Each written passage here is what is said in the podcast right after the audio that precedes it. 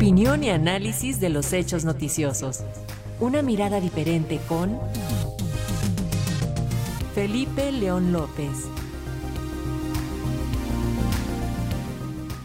Y la reciente visita del expresidente Ernesto Cedillo generó muchas reacciones, ya que incluso algunos medios de comunicación intentaron comparar los retos de ese sexenio con los números del actual gobierno. Sobre eso nos comenta esta tarde Felipe León, a quien saludamos. Bienvenido, Felipe.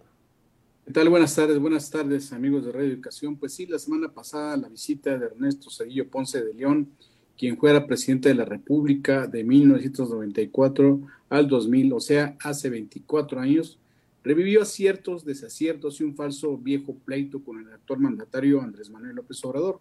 Sí, uno representa al modelo económico más neoliberal que hayamos tenido, siendo el mandatario que más acuerdos comerciales firmó, quien privatizó para estatales estratégicas como ferrocarriles nacionales, puertos mexicanos y aeropuertos, el que extranjerizó la banca y quien sí diseñó y operó un rescate bancario más dañino en la historia nacional, pero también a quien se le reconoce la capacidad para recomponer la economía nacional, brindar al país de las sistemáticas crisis de fin de sexenio y quien también se le ha encomendado su vocación prodemocrática al ser quien promoviera la ciudadanización del entonces Instituto Federal Electoral y que haya reconocido la primera derrota de su partido, el PRI, luego de 72 años de predominio absoluto.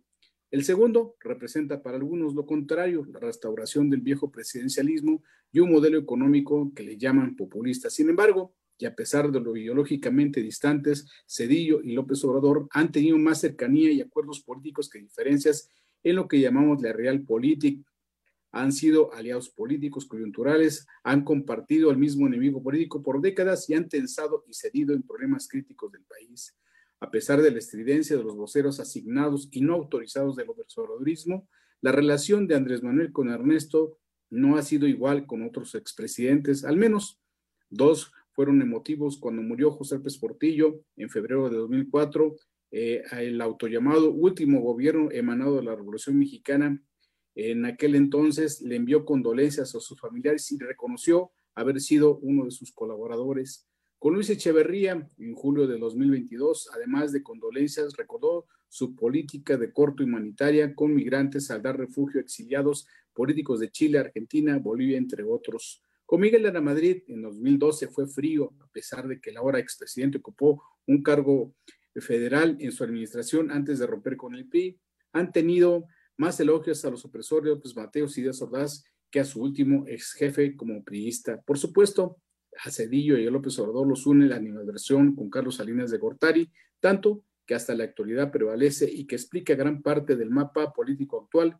El salinismo sigue vivo y activo en el frente opositor, mientras que los contrarios, experredistas, expriistas, cedillistas y ahora y hasta panistas están en la otra, en la llamada cuarta transformación, dicen que en la política y en el amor las causalidades no existen y si bien desde el año pasado la Comisión Nacional de Derechos Humanos y la Fiscalía General de la República habían trabajando en desempolvar el crimen de Luis Donaldo Colosio, él es candidato presidencial del PRI ocurrido en marzo de 1994 y que según algunas fuentes busca abrirle proceso penal por ese asesinato al otrora innombrable.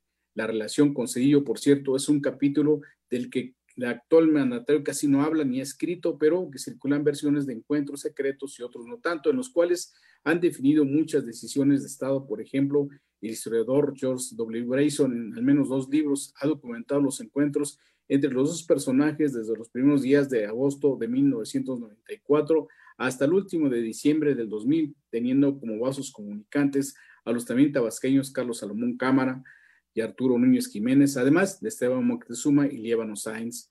Por ello, como dirigente nacional del PRD, fue Andrés Manuel quien llamara a la unidad de los mexicanos para defender la institución presidencial ante la ola de ataques que estaban desatándose entre los congresistas de Estados Unidos. Amigos de Red Educación, las viejas reglas no escritas de la política mexicana quedaron enterradas.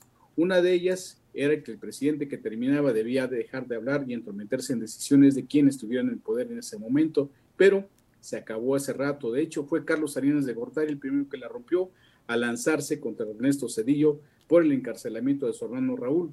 Ya después Vicente Fox y Felipe Calderón han hecho y dicho lo que se les viene en gana, pero Ernesto Cedillo había sido cuidadoso de no tomar posición en asuntos de política nacional y quizá Eso ya cambió y ahora deberá estar con sus adversarios salinistas o dejar que la democracia popular siga su rumbo.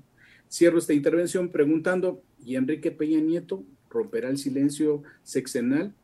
Bueno, lo dejamos la pregunta abierta. Buenas tardes. Gracias, Felipe León. Muy buenas tardes.